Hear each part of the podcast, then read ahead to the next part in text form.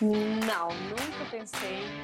Comunicast, o podcast da Escola da Indústria Criativa da USP. Seja bem-vindo a mais um episódio do Comunicast, o podcast da ICRIA. Eu sou Paola Barsotti e no episódio de hoje vamos apresentar alguns trechos do bate-papo com Liliana Junger, jornalista e apresentadora do MGTV, telejornal da Globo Minas que tivemos o prazer de receber no nosso segundo dia de bate-papo, ocorrido no dia 17 de abril e apresentado pela professora Heloísa de Oliveira. Vamos escutar. Eu vou começar com uma pergunta, né? E a minha pergunta é: como era a Liliana estudante? O que você sonhava? Pensava em chegar na Liliana de hoje, 2021, Liliana?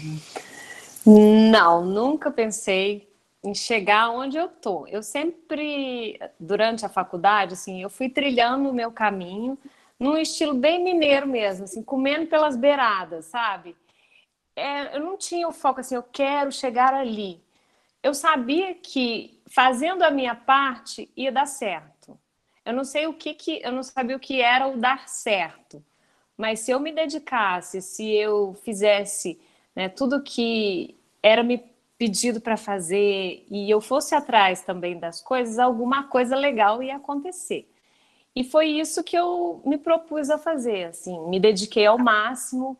A, quando eu descobri, foi na faculdade mesmo, que eu descobri que eu queria telejornalismo, eu comecei a fazer estágio na TV universitária, fazer estágio em outras TVs, eu não fiz estágio na Globo, por exemplo. Eu fiz estágio na TV a cabo, que era tipo na esquina da minha casa, mas que lá eu tive oportunidade de fazer todos os processos. E ao mesmo tempo eu fazia estágio na, na, na TV universitária, que eu também tinha acesso. Era mais fácil. Se eu fosse fazer estágio na Globo, seria muito legal, mas eu ia ficar só ali na minha condição de estagiária, naquela função que é, era para eu fazer. E nessas outras TVs, para minha sorte, eu tive a oportunidade de fazer reportagem, produção. Às vezes faltava o apresentador, eles mandavam a gente. Então, eu aprendi muito desse jeito. Mas é muito importante isso, você já ter mais ou menos uma ideia do que você gosta, do que você quer na faculdade, para você ir caminhando por aí. É importante você conhecer as pessoas, você se relacionar bem com elas, porque elas lembram de você depois. Olha, aquela menina, podia chamar ela para fazer alguma coisa aqui com a gente. Então, essa, uh, o relacionamento, o network que a gente fala tanto hoje, né, as empresas de recrutamento, ele é muito importante, mas eu acho que não é um network forçado, é você ser você mesmo, mostrar a sua capacidade, o seu interesse principalmente, né? Você tem que ser uma pessoa despachada, que que corre atrás, que mostra mesmo que você está afim de fazer. E para isso você tem que gostar do que você está fazendo. Você tem que demonstrar aquela vontade, aquela paixão, aquele desejo. Liliana, você colocou aí que você nem imaginava, né? E que durante a faculdade é que você acho que foi sabendo qual é a sua praia, né? Porque na faculdade a gente tem área do impresso, ainda mais na nossa época eu sou muito mais velha que você, nossa época sendo muito cruel contigo, né? Na minha era, imagino que na sua ainda um pouquinho, mas era muito aquela coisa estanque, né? Impresso, TV, rádio, né? Hoje em dia é tudo muito misturado. O Lucas Oliveira de Assis te pergunta: qual a cobertura que mais te marcou? Olha, eu participei de muitas coberturas intensas aqui em Minas. De, tem 20 anos que eu estou na televisão, então tudo que aconteceu aqui nesses 20 anos eu estou no meio, né? Mas eu tenho três coisas assim que, tirando a pandemia, que eu acho que vai ficar, né, para ainda está acontecendo, a gente teve o caso Bruno, de 11 anos desse caso, então é um caso que chamou muita atenção e que me deixa muito intrigada hoje, como que na época a gente não tratava isso como feminicídio. Uhum. Brumadinho e Mariana também, né, as barragens são momentos que realmente eu não consigo descrever em palavras para vocês o que foi, porque é muito forte. Até hoje, quando eu vou a Mariana, vou a Brumadinho, é muito intenso o que a gente sente ao lembrar. Eu fui a primeira equipe, a minha equipe foi a primeira a chegar em Brumadinho. Eu recebi um telefonema de um policial de lá, que é meu amigo, ele falou assim: corre para cá, que rompeu a barragem.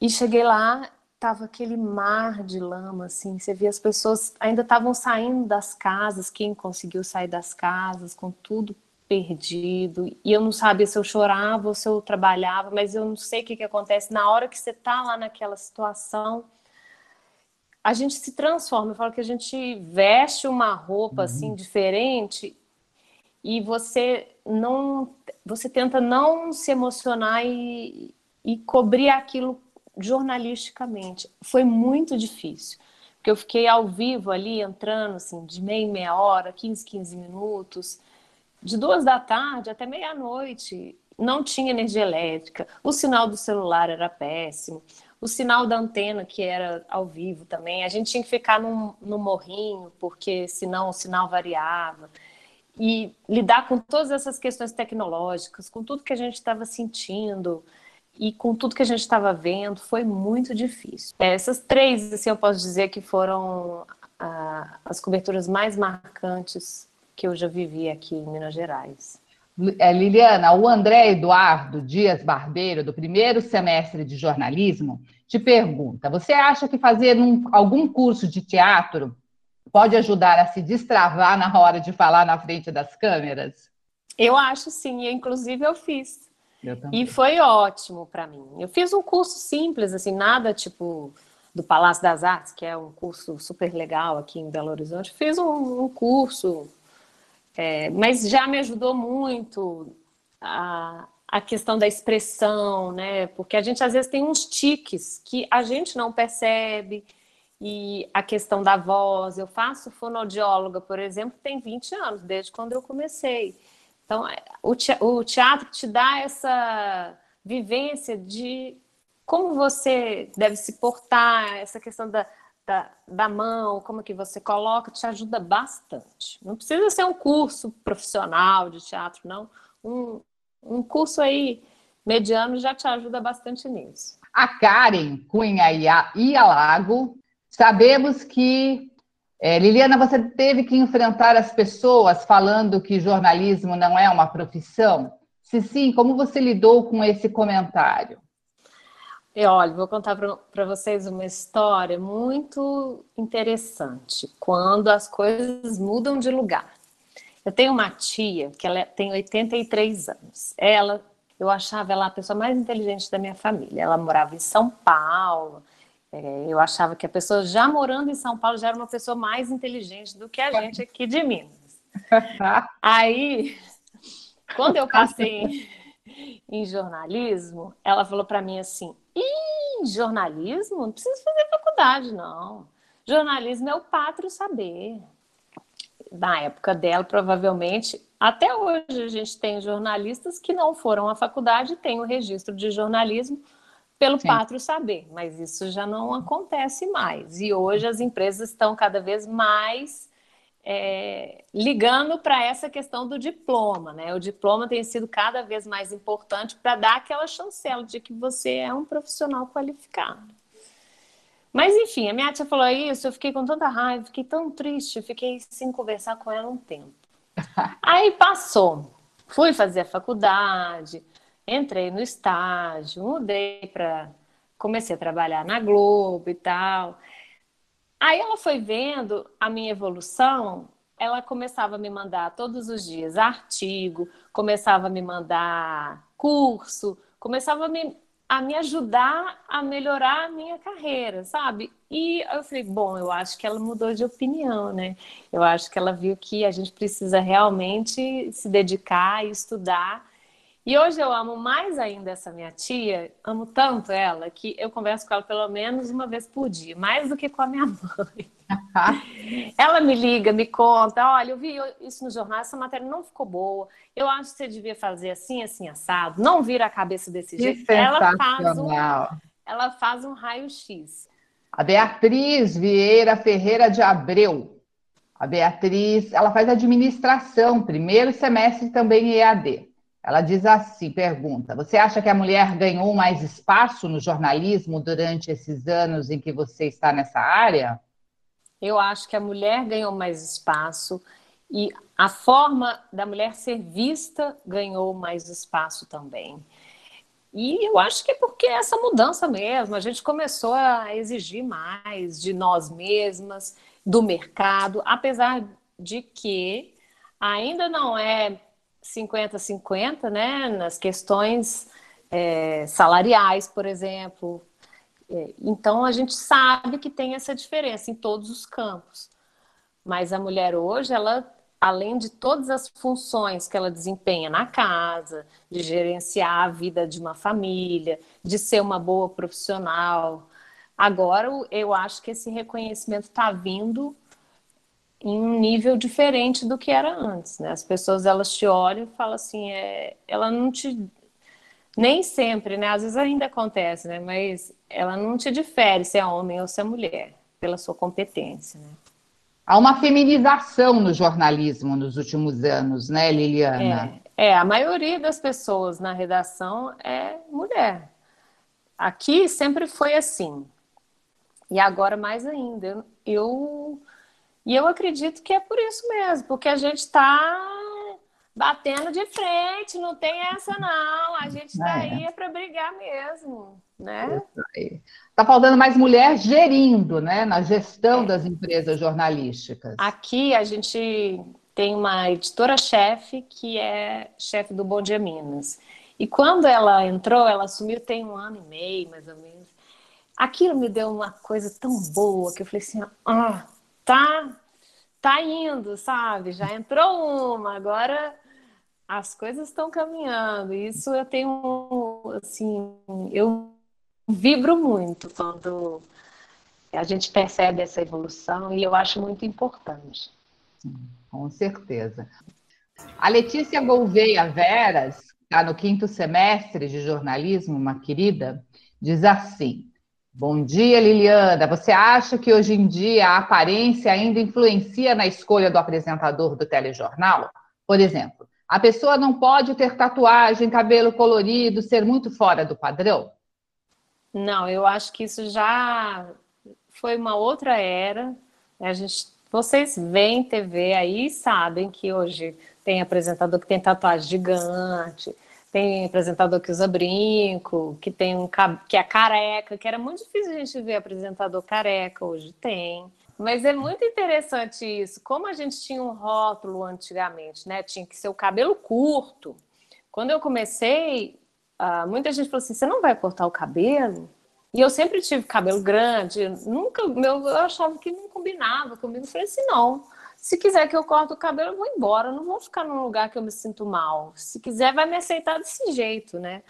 Até hoje eu nunca tive nenhum problema com isso e eu tenho visto que a gente tem hoje uma diversidade muito maior, é, até mesmo o figurino hoje é mais leve, né? A maioria dos jornais, os homens, por exemplo, já, em alguns já não usam gravata. Então, eu acho que o jornalismo ele está se adaptando, não com a velocidade que a gente muda, né? Mas ele está tentando ser cada vez mais próximo do que a gente vive no dia a dia, né? Você não vai todo dia de terno, a não ser que você seja um advogado, um empresário.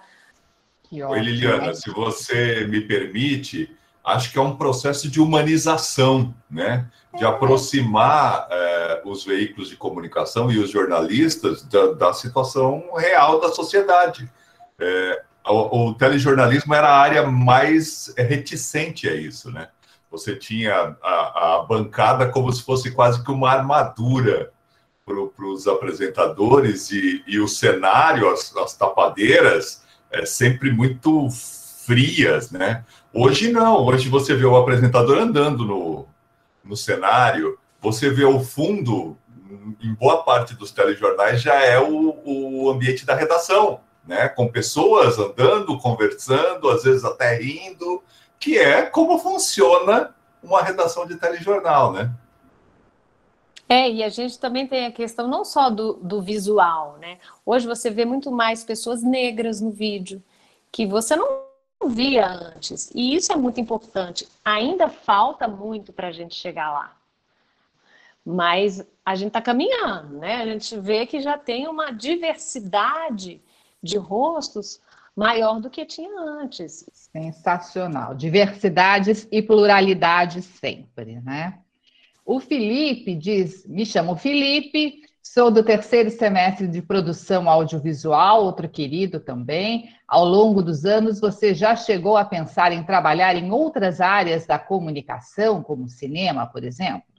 Eu já pensei em algumas áreas, por exemplo, depois que eu fiz o documentário, eu fiquei muito apaixonada por documentário, mas eu nunca pensei em deixar o jornalismo. Eu pensei em alguns projetos paralelos, né? Foi uma coisa que bateu muito forte no meu coração. Agora, eu fiz, vai estrear mês que vem, novidade, tô dando um spoiler aí para vocês.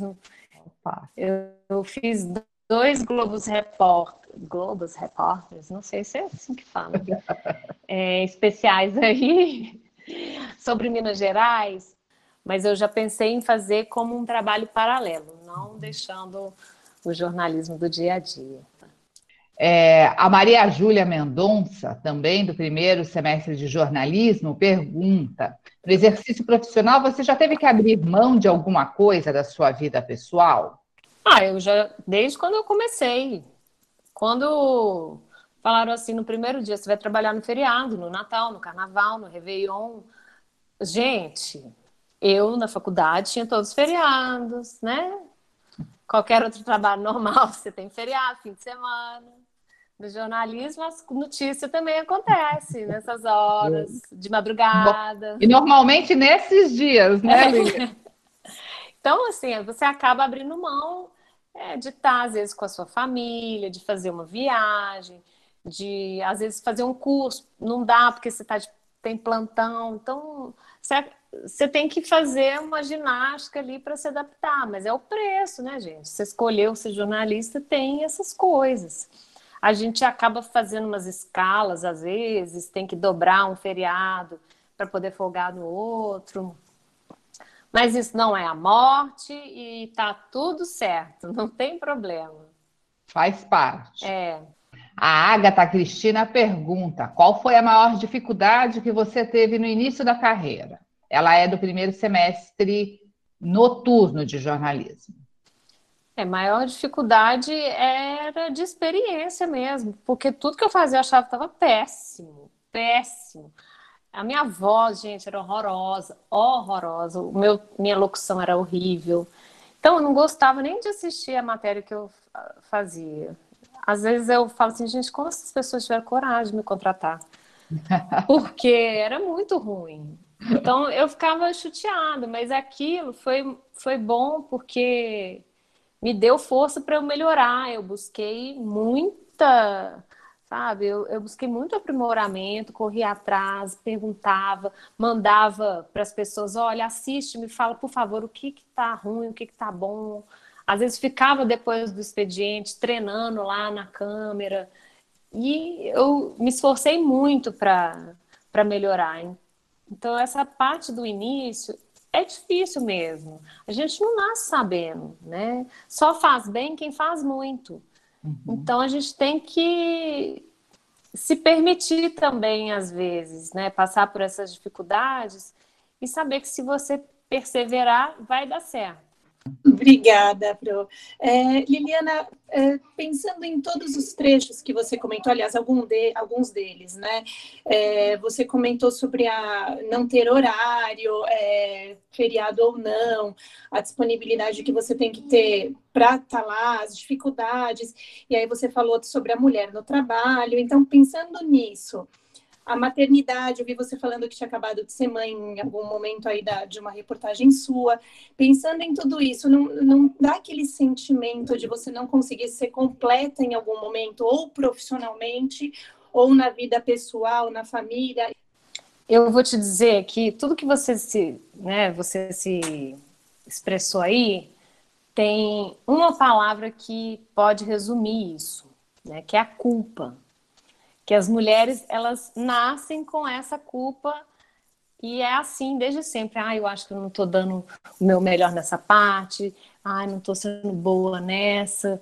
E quando você tem filho, então, ai meu Deus, sou uma péssima mãe.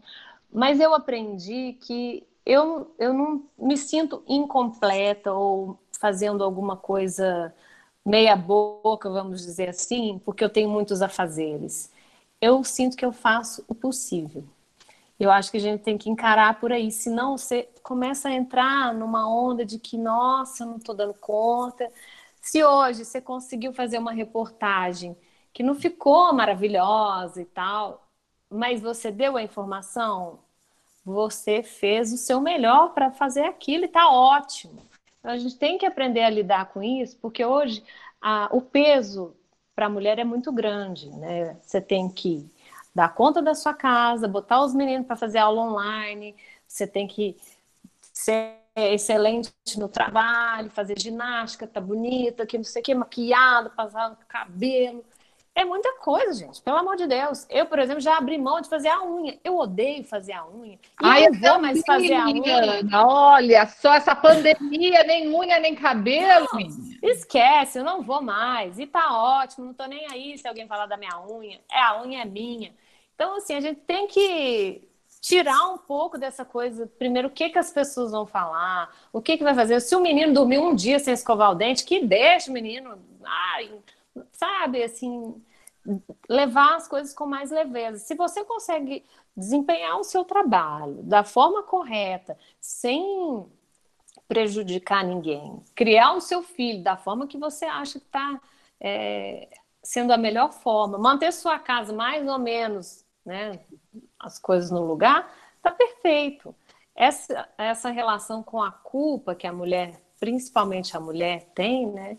Ela é muito forte, ela é uma coisa que está intrínseca, é uma coisa que vem ler desde muito tempo, e principalmente quando a mulher começou a ganhar o mercado de trabalho. Mas para a gente sobreviver, a gente tem que abstrair, não tem jeito. Né? Tem que seguir em frente e falar assim: não, vou fazer o meu melhor, meu melhor é esse. Tá ótimo. Aqui a gente fala muito isso na redação. É, a gente fala assim: poxa, essa não é a matéria ideal, mas é a matéria possível. Então, a matéria possível é a melhor matéria. Pronto. Certo, Kelly? Obrigada, Kelly, por estar aqui, viu? Né? É, nos últimos anos, os jornalistas acabam sendo alvo de violência com maior frequência. Né? Como que isso impactou a profissão? E o Christopher diz: como é que é ser jornalista nesse caldeirão que a gente vive hoje, inclusive do ponto de vista de ataque físico a, a vários jornalistas, Liliana? Eu vou dizer que é bem cruel, sabe? Eu tenho medo, às vezes, em qualquer lugar. Posso estar fazendo uma matéria de um buraco na rua e eu estou sujeita a levar uma pedrada. É uma pedrada, uma pedra real, tá?